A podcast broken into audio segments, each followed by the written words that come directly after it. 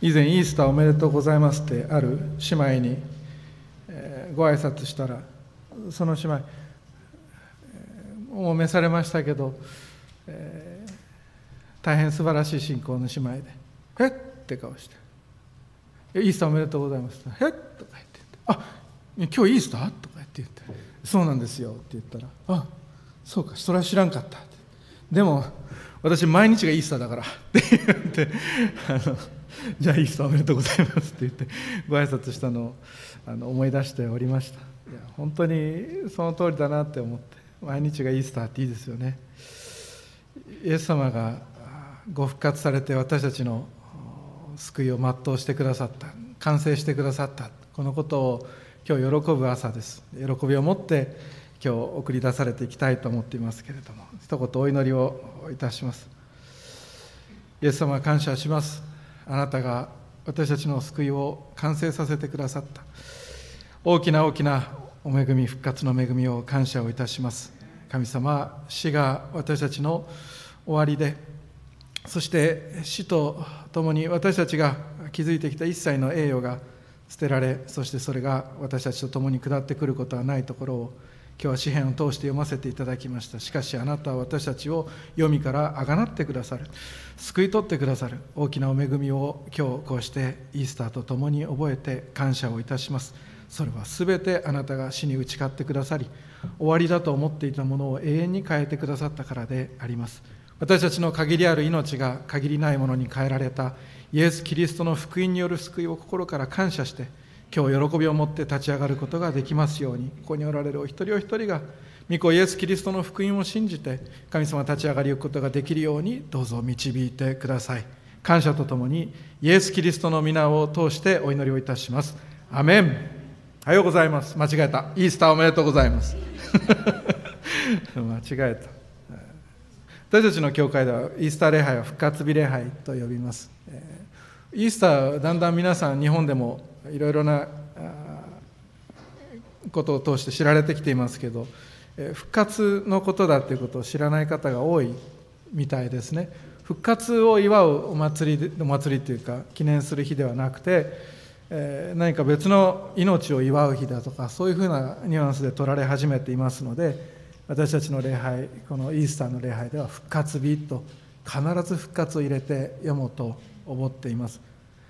他の CS のイースターはいいです。イースターで全然いいですし東部地区のイースター総典今日素晴らしいイースター総典ありましたけどそれもイースターで全然問題ありません。普通に使われてる言葉ですからそういう言葉を普通に使われてる言葉を使うなっていうことではないんです。ただ私たちの教会のこの手術礼拝10時からの礼拝ではこれ復活日礼拝としてイエス・キリストの復活私たちの復活これをとにかく喜んで立ち上がりゆく礼拝としたいと思っていますので覚えていてほしいと思います。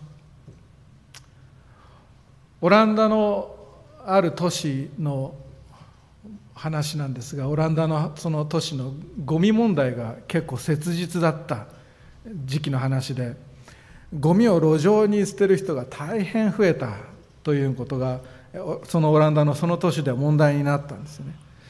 それでどうしたかっていうと罰金を課すことにしました。ゴミを路上にポイ捨てしたら罰金いくらっていうことを決めましたらなんとその町のゴミ問題はますますひどくなって行き全然変わらなかった。それで一体どうしようかって言ってその都市の人たちが頭をひねってみたらある人がゴミ箱に仕掛けをしましょうっていうわけです。どういう仕掛けをするかっていうとご存知の方いるかもしれませんがその時のその年のそのオランダの都市ではゴミ箱にゴミを入れると一つジョークを言うことにしましょう。そういうシステムを作ってで街のいろんなゴミ箱にそれぞれ違うジョークを入れてゴミを入れるとジョークが出てくる。それも定期的にジョークを入れ替えて楽しいことにしましょうって言ってそういうそういうことをしましたらなんと、えー、町がきれいになったと、えー、いうことなんですね。やめようやめようよせよせやめようというのは大切なことではありますがしかしそれだけではなかなかブレーキがかからないのが私たち人間であります。今日は喜びを知らせにという説教題のもとで私たちが新しいことを始めるということをお話をいたします。そうなんです。この復活日礼拝では悔い改めを語ります。悔い改めです。悔い改めましょう。で普段ですと悔い改めっていうのはやめることを思うわけですよね。やめようやめようよせよせやめようです。人をバカ者と言ってはいけないのだ。そういうことはやめようとかね。情欲を持って人間を他人を見ることはいけないのだ。それはやめようとかね。嘘はいけないのだ。嘘をつくことは人を騙すことはやめようとか。そういったことは大切なことです。これからも語ってまいります。けれどこの朝2022年の復活日礼拝にあってはやめる悔い改めではなく始める悔い改めを説きます。このメッセージを聞いて神様が私たちに新しく始めることを精霊によって示してくださるその呼びかけに対して私たちは「はい」と答えていくそれがこのイースターのメッセージになります。その新しく始める行動というのはあるいは新しく始めるあるいはあなたが忘れていたことをもう一度始めるその行いというのはこのマタイの28章の最初のところで書かれていました。この女弟子たちが喜んで復活の知らせを伝えに出かけたように一つは主イエス・キリストの復活がもたらした良い知らせをあなたも私も皆で伝える伝え始めるということであります。きっとここにおられる多くの方はそれをもう一度始めることなのだと思います。そしてもう一つはそのキリストの福音がもたらす良い知らせに基づく喜びを口にするということであります。喜びを口にするということであります。イエス様が十字架にかかられそして死なれた。その血だらけのご遺体は十字架から下ろされそしてヨセフという有股屋のヨセフというイエス様を信じた国会議員が寄付をしたそのお墓に納められることになりました。でもそのご遺体が十字架から下ろされたのはなんと安息日の始まる直前だったんです。安息日っていうのは一切の仕事をしてはいけませんからご遺体を墓に納めることも労働になってしまいますので、えー、労働は許されない。ということでのんびりゆっくりとご遺体を有股屋のヨセフの墓に入れるわけにはいかなかった。慌てたんだと思います。ご遺体のケアなんていうのは当然できませんからぐるぐるぐるっと巻いてそしてそのきちんとした埋葬をせずに安息日が始まる直前にお墓の中にイエス様を安置した。それで残りは安息日が明けてからやりましょうということになっていたんだと思います。安息日が明けてからマグダラのマリアやそして女弟子たちがイエス様のきちんとした埋葬の残りの部分をしようと準備をしてやってきたのであります。それが日曜の朝でした。その朝イエス様の復活が起こります。そしてそのイエス様を閉じ込めていた墓の蓋墓の石が持ち上げられそして転がされそしてその上に見つかいたちが座ります。その時に巨大な地震が起こりました。主の使いというの見つかいとか天使とかって言いますがもともとのギリシャ語ではアンゲロスと言ったりします。アンゲロスっていうのはギリシャ語ではアンゲロスで英語ではエンジェルです。そのエンジェルアンゲロスっていうのはこれはメッセンジャーというニュアンスを持つ言葉です。そのメッセンジャーたちがこれはもちろん人間のメッセンジャーじゃありません。天使のメッセンジャーですけれどもこのメッセンジャーたちは残りの埋葬をしようと思って走ってきた女性たちに女弟子たちにこう伝言するわけです。ここにいた万兵たちは恐れたけれどもというわけです。万兵たちはこの見つかいがこの見つかいたちがその姿が稲妻のようでということです。ズババババって光ってるわけですよね。そしてその衣は雪のように白かったのを見て万兵たちは立てられていたのはイエスの弟子たちがご遺体を盗んで復活したとかっていうことがないようにしようって言ってキリストの墓を見張っていた万兵たちでありましたが見つかいを見てしまいあまりの恐怖に気絶をしてしまいます。それで見つかいたちは言うわけです。この万兵たちは恐れたけれども女弟子たちをあなたたちは恐れる必要はないというわけ。ですあなた方は十字架につけられたイエスのご遺体を探しに来たのだろう。それはよく分かっていると。ただここにイエスはいないというわけです。イエスの体もない。なぜなら前からイエス様ご自身が言っておられたように復活されたからだというわけです。議員であったヨセフが提供したお墓の中を見てごらんなさい。ご遺体はないでしょうとこの見つかいたちは弟子たちに言うわけであります。この見つかいたちはメッセンジャーだと言いました。このメッセンジャーによる政界のこのメッセンジャーを講師とする政界の第一正解のメッセージはこれです。キリストは復活されたです。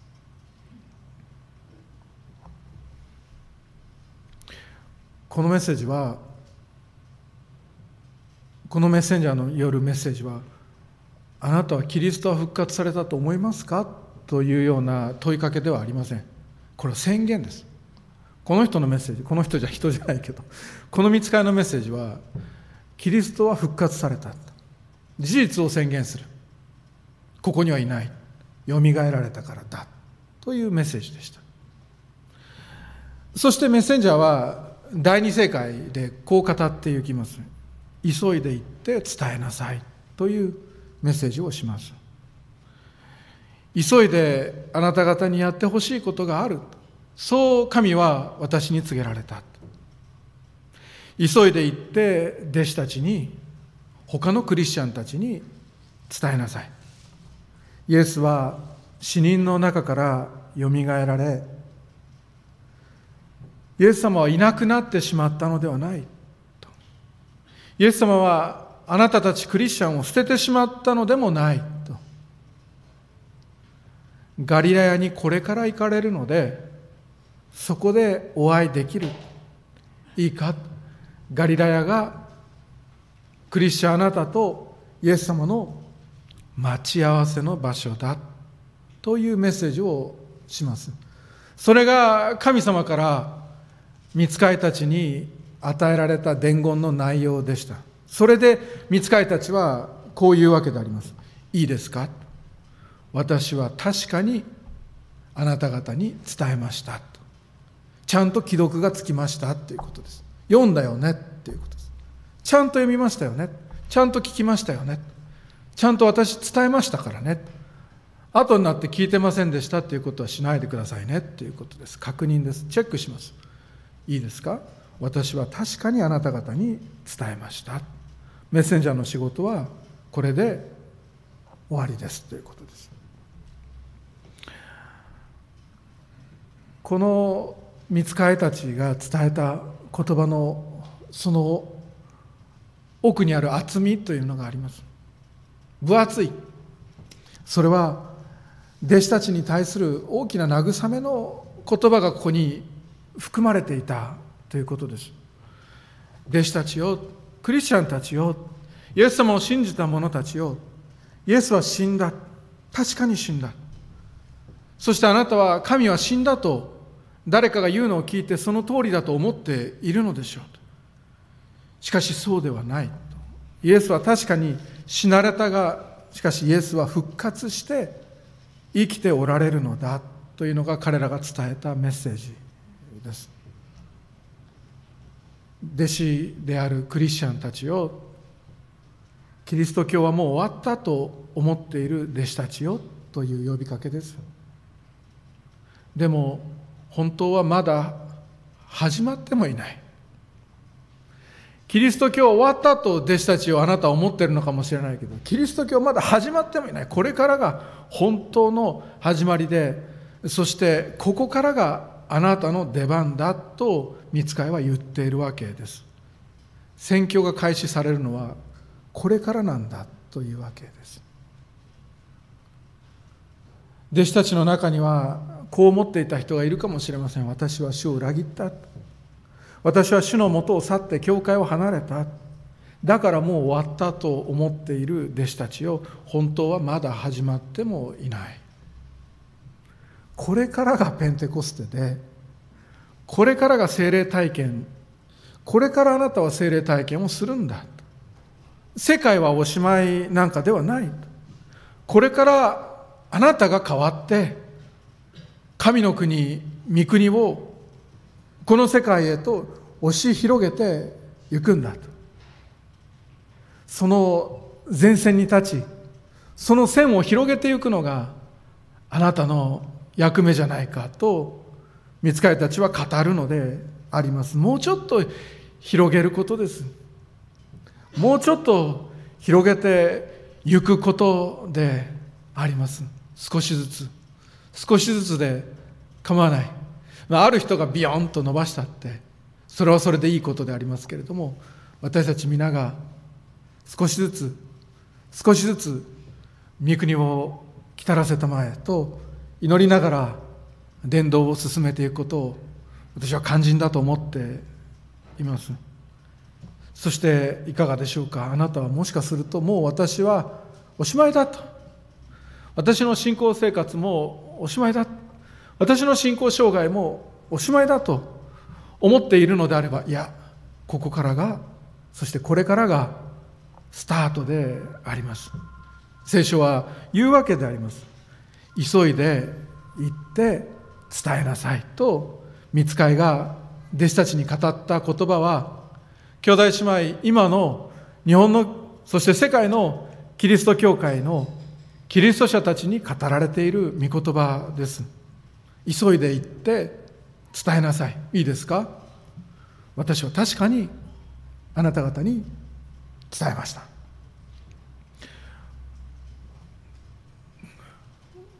思うとこの見つかいはこのメッセンジャーは悔い改めを語っているんだと思って今日の説教を始めています。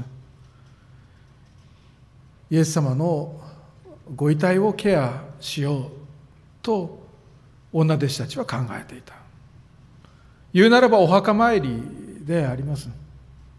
お墓参りをしながらこのお墓の中にいるこの人物はこういう人だった。このお墓の中にいるこの人物はああいう人だった。と過去の思い出を語るのではありません。過去の思い出を語るのではない。そう見つかりたちは弟子たちに告げているのであります。お墓参りに来てお墓の中にいるこのイエス様はこういう方だったああいう方だったとおしゃべりしようと思っているんでしょうが実はこれからあなたはガリラヤで会うことになっているというメッセージだったでしょ。終わった話ではないのであります。現在進行形でありますしこれからの将来の事柄それが語られているのであります。後ろ向きな話ではありません。前向きな話であります。悲しい話ではありません。喜びの知らせなのであります。新しいことを語っていく。見つかりたちはそれを私たちに任せてきたわけ。なんですよね。弟子たちに急いで行って伝えなさいと。お墓参りなんかしてる場合じゃないぞと。これからガリラヤで会うことになっているぞと。心の準備はできているかこれからあなたは精霊を受けることになってるんだけどもそして精霊を受けるとあなた方は力を受けますと。力を受けた後あなたの足と筋肉はその内からあふれる力に耐えることができますか？ということです。骨のごとくして閉じ込められたこの神の霊とその御言葉は私はそれを閉じ込めておくのにあなたはそれを閉じ込めておくのに疲れて耐えることができない日が来ますよと。あ語らなきゃ語りに行かなきゃ伝えなきゃ伝えに行かなきゃ。その時にあなたの足腰は大丈夫ですか？ということです。これからのことなんです。見つかり私たちに神様の御心を伝えました。急いで行って伝えなさいと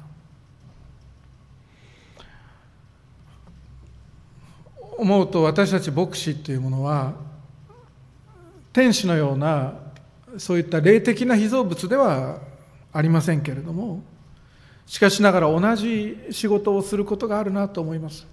それはメッセンジャーとしての仕事でメッセンジャーとしてそれぞれの教会に使わされています。そして今日私が一番教会に使わされて伝えるメッセージは急いで行って喜びを知らせに行きなさい。であります。あなたもここに出てくる女弟子たちのように8節彼女たちは恐ろしくはあったが大いに喜んで急いで墓から立ち去り弟子たちに知らせようと走っていったを共に一緒に実行しましょうというのが今日の講談からの呼びかけになります。急いで墓から立ち去ることです。墓前礼拝に行くなというのではありません。ただ私たちが墓の中にあるその古いものにあなたの心の墓の中にある古いものにあなたの人間関係や社会関係の中にあるその古いものにとらわれすぎてしまってずっとお墓参りを続けお墓ばかりを見ているのであればそのお墓の中にある昔の悲しみですとか昔のつらかったことですとかあるいは恨みですとかそうした辛い事柄それらが収めてあるお墓をあなたがじっと見ているのであれば向きを変えて出発せよであります。そのお墓をそうしたものが収めてある。そうしたあなたの心の中にあるお墓のお墓を背中にして大いに喜びながら恐ろしくはあってもしかし誰かに喜びを知らせるために方向を定めて進み始めることであります。今日はその悔い改めの日です。喜びを誰かに伝える人になるその招きを私たちは神様から受けているからであります。あなたが伝えるその喜びの言葉の中にはきっと前向きな言葉も含まれているのではないかと思います。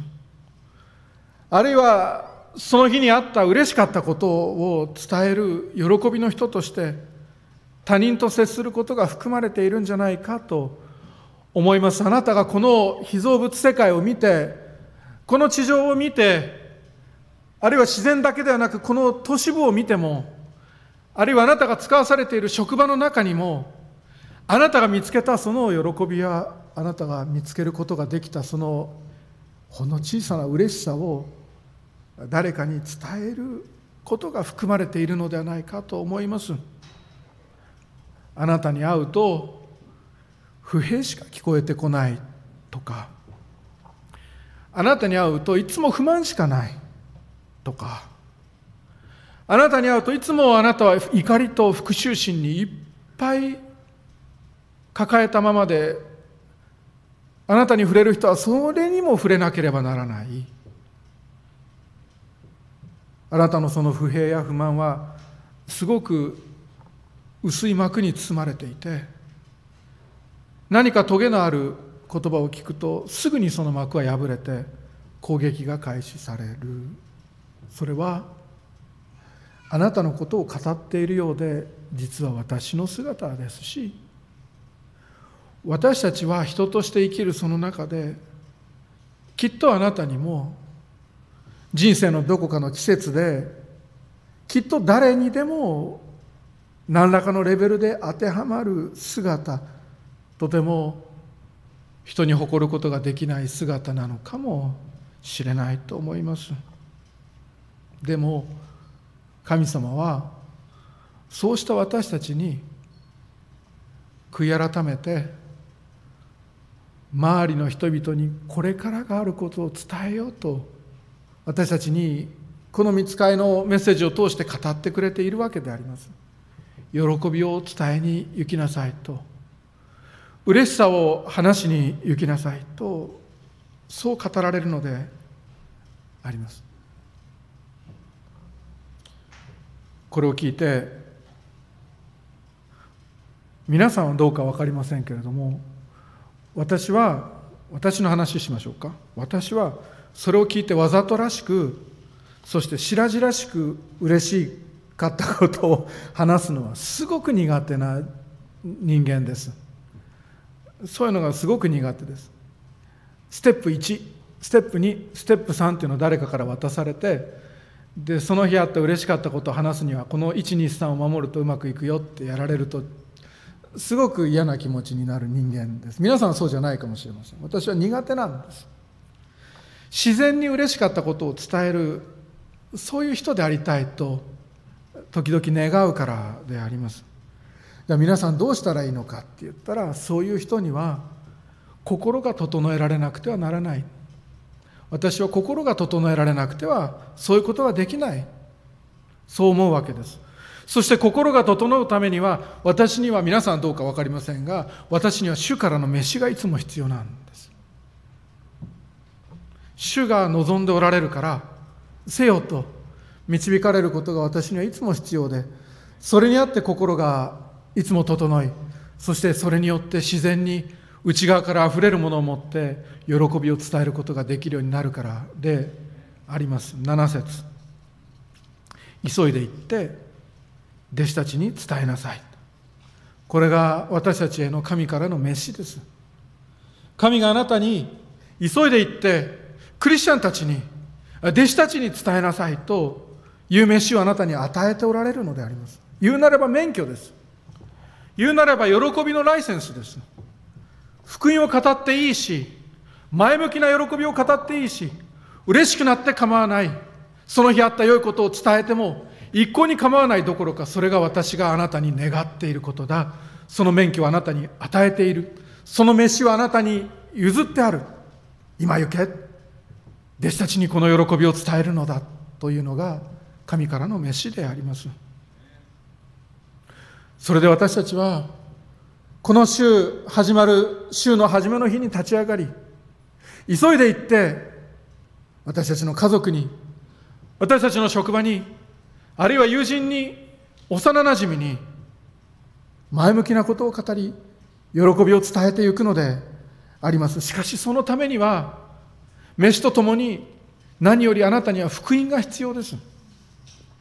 福音が必要です。福音さえあればどんな苦しい状況も明るく変わるからです。この世においてはあなた方には困難があります。しかし勇敢でありなさい。私はすでに世に勝ったと言われるすでにキリストが勝った事実がクリスチャンたち教会には与えられている。今は今は今はねバレーのバレーボールの試合の最中のようなもんです。ところがこのバレーボールの試合は実はすでに終わっている。終わった試合を実はあなたは巻き戻して見ている。そういったようなものです。試合そのもののキリスト教会の勝利はすでに決まっていて試合そのもののあなたの勝利はすでに決まっていてそれで相手は白旗を上げてすでに降伏した。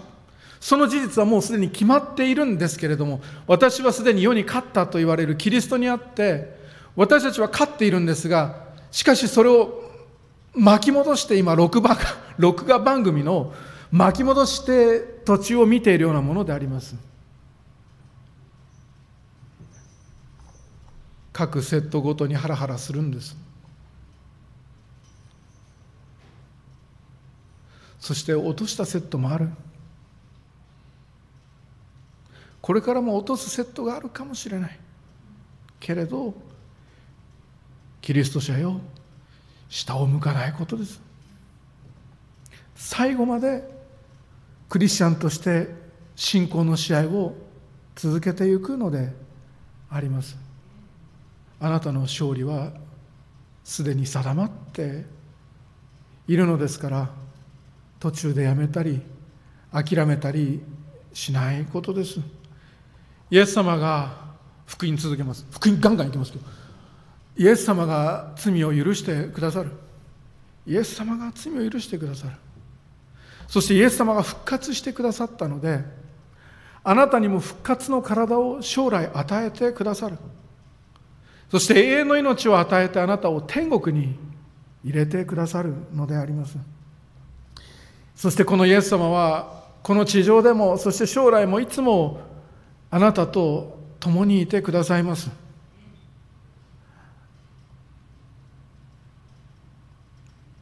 キリスト我がうちにありて生くるなりと昔の言葉で覚えた人が多いでしょう。キリストがあなたのうちに住んで生きておられるのであります。キリストがあなたの話を聞いてくださるしキリストがあなたの罪を指し示しあなたが落ち着かないようにしてくれる。キリストがあなたに悪魔に勝たせ勇気を与え喜びをもう一度湧き上がらせてくださる。福音どんどんいきます。悪魔はそんなあなたに攻撃を仕掛けたとしても神に従いなさいそして悪魔に立ち向かいなさいそうすれば悪魔あなた方から逃げてゆくと書かれている通りイエス・キリストの名によって祈りイエス・キリストの名によって歩むあなたの生涯から悪魔は離れてゆきます。福音どんどん行きましょう。福音どんどん行きましょう。必要のあなたの必要の一切はあなたが祈るより先に神様はすでに知っておられて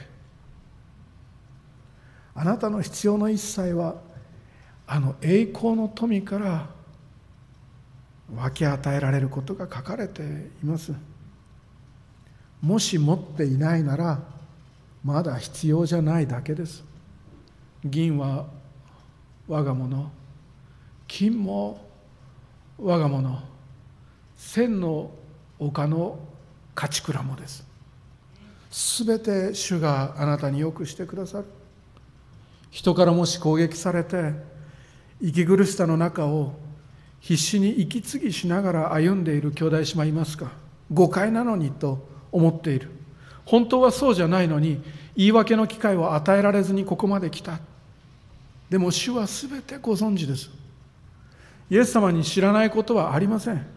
分かっていてくださるし分かっているよと声をかけてくださる。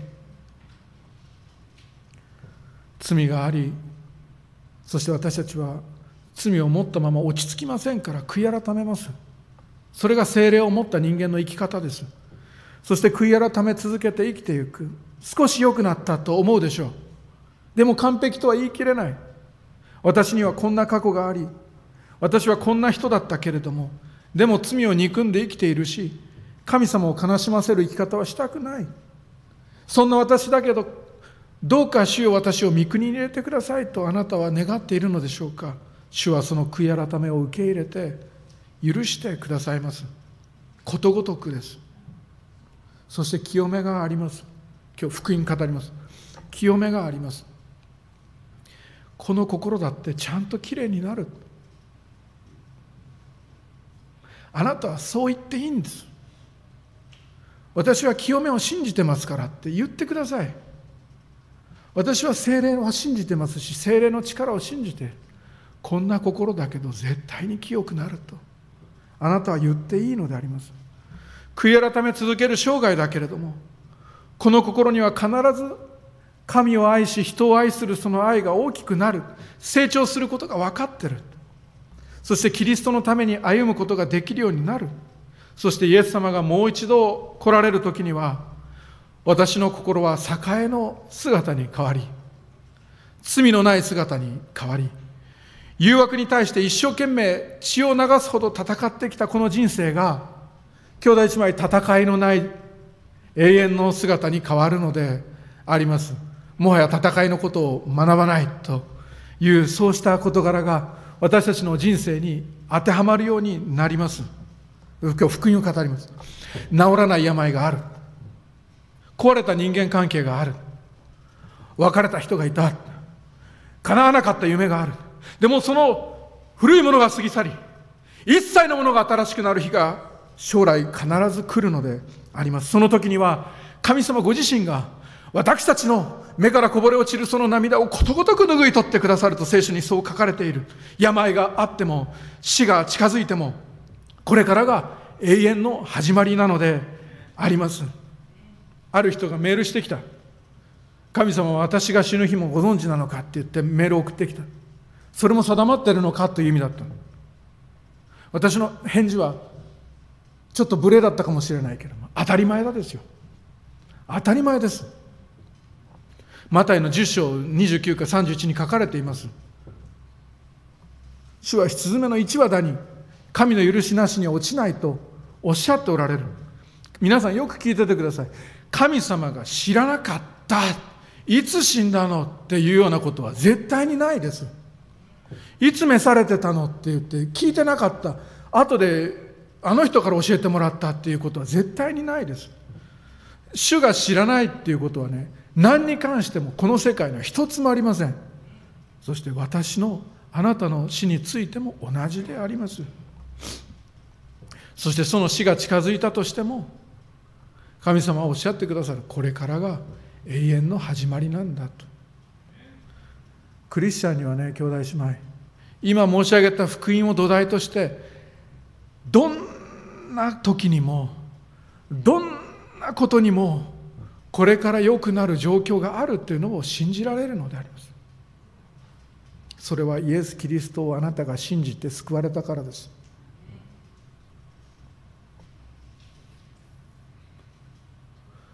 それはイエス・キリストをあなたが信じて救われたからです。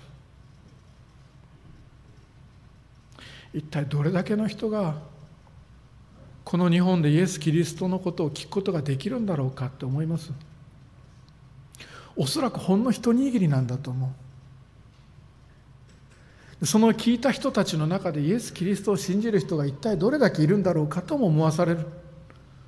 おそらくその中のさらに一握りなんだと思います。でも兄弟姉妹よく聞いてください。あなたがイエス・キリストを信じることができたっていうことはそしてこれは神からの賜物ですけれども本当に喜ぶべきことです。これはね畑の中の真珠を当てたとか宝くじを当てたとかそんなレベルの話じゃありません。あなたには絶対に起こらないことが起きたんです。そしてイエス・キリストを信じたあなたは許されていますしあがなわれて神のものになっていますし将来勝利する神のチームのメンバーでありますしあなたは愛されていますし司令神はご自分の生徒を特別に扱われると詩篇に書かれている通り特別扱いをされています。これがあなたがこれが私が皆さんに伝える嬉しかったことです。そしてこれがあなたが誰かに伝える嬉しかったことです。嬉しいんです。救われるって嬉しいんです。福音って。嬉しいんです。キリスト教ってすっごく嬉しいことなんです。子供の賛美で「僕の宝物は」って歌う賛美があるんです。美しい曲です。僕の宝物は。イエス様を知ったこと。イエス様と一緒に生きること。私の宝物はイエス様を知ったことイエス様と一緒に生きることって歌う賛美です。イエス様のこの福音をあなたは信じることができた。イエス様はあなたの宝物です。あなたはたとえこの地上で全財産を失ったとしてもあれを失った上にさらにマイナスがのしかかってきたとしても宝を持っている。宝を持っているこの土の器の中に私たちは宝を持っているのであります。この福音があるから私たちは前向きなことをどんなに暗い中でも言うことができます。それも強いられてでもシステマチックに何か123と言えと言われてやるわけでもありません。うちに生きる福音から湧き上がる泉のごとくしてあなたに与えられる喜びの言葉が前向きな言葉があなたにも与えられるのであります。暗いニュースがチャンネルを変えても変えても無駄だから一個だけ見ててもまた次も別の暗いニュースかというようなことが溢れるような時代にあったってあなたは良き訪れを、うん、持って生きていき伝えて生きていくことができるのであります。いかがでしょうかというのが今日の飯と呼びかけです。いかがでしょうか？知り合いにもあるいは家族にもたった一つの小さなことでもあなたが持っている今日嬉しかったことやあなたが持っている嬉しいことを伝えてみることであります。まだクリスチャンではない方々にこの人生であなたに起きた嬉しかった出来事を話してみることであります何も直接イエス様を話すことができなかったとしても、あなたの人生で嬉しかったことは、イエス・キリストと切り離すことはできないわけでありますから、結局のところイエス様のことはその方に伝わっていくと思います。今日嬉しかったことを伝えながら、一日を生きていく。誰かにこの人生で起きた嬉しかったことを伝えながら、イエス様のことをご紹介していく。それが私たちが行う伝道であります。そして神は私たちに見つかいを通してメッセンジャーを通して急いで行って伝えなさいと言われますそれに対して私たちは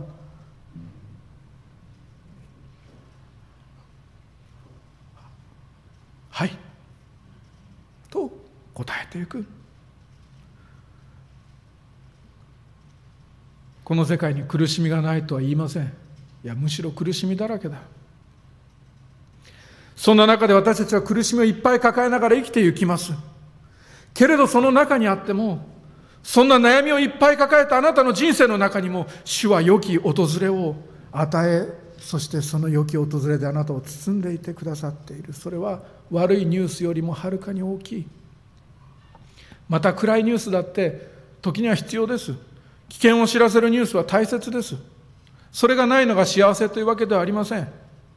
牧師もクリスチャンも明るいニュースだけを伝えるわけではありません物見櫓の上に立って危機が迫っていたら敵が近づいていたら攻撃が迫っていたら国がおかしくなっていたらそのことを伝えます危ないよと言いますおかしいよと言います明るいことだけ話してそうしたことを伝えないというのは確かにおかしい。また私たちは辛いことや辛かったことを助けてくれる人に話します。あるいはそれを受け止められる人にだけ口にすることでしょう。そうすることで心がすっと軽くなることはありますから。けれど今日この御言葉から私たちに与えられている飯は私たちの口をついてくる話や相手へのアドバイス。誰かとの会話その中身が危険を知らせるニュースやあるいは怒りを伝えるニュースだけになっていないかを振り返ることであります。そして悔い改めて命を語り喜びを伝えていくのであります。マルコの福音書の中に悪霊に疲れていた人が悪霊に疲れていた人がイエス様によって癒される記事があります。かつてこの悪霊に疲れていた人は自分のことを傷つけて傷つけて自分をダメにするためにいろんな方法を使って自分を傷つけて叫び続けていたこの彼はイエス様に出会って正気に戻って服装を整えてきちんと身を正してイエス様の前に正座をしてそして座っていた。彼は言います。イエス様あなたのところについていきたいと。そしたらこの彼に主はこう言われたのであります。何て言ったか覚えてますか？あなたの家あなたの家族のところに帰りなさい。そして主があなたにどんなに大きなことをしてくださったかを話して聞かせなさいです。その人はかつて自分がどれだけつらかったのか家族に話して聞かせたと思います。悪霊に疲れていた間の記憶が飛んだわけではないでしょう。ものすごくつらかった。自分を切ったことはものすごくつらかった。ものすごくつらかった。自分に危険を与えたことがものすごく苦しかった。そうしたことを話したと思います。別に明るい話だけを家族にしたわけでもないと思います。ニュースを見ながら迫り来るローマ帝国の暗い影について友人たちと話したことだってあったかもしれない。もしかするとこの人は身を正してきちんと正座ができるようになってきちんとした生活を続けながらある日健康診断の結果を見てそしてその心配を奥さんに話ししながらため息をついたことだってあったかもしれないしその迫り来るローマ帝国の陰で景気が悪くなってそしてイエス様に救われてからついたその仕事がクリスチャンになってからついた仕事なのにうまくいかない日もあったと思います。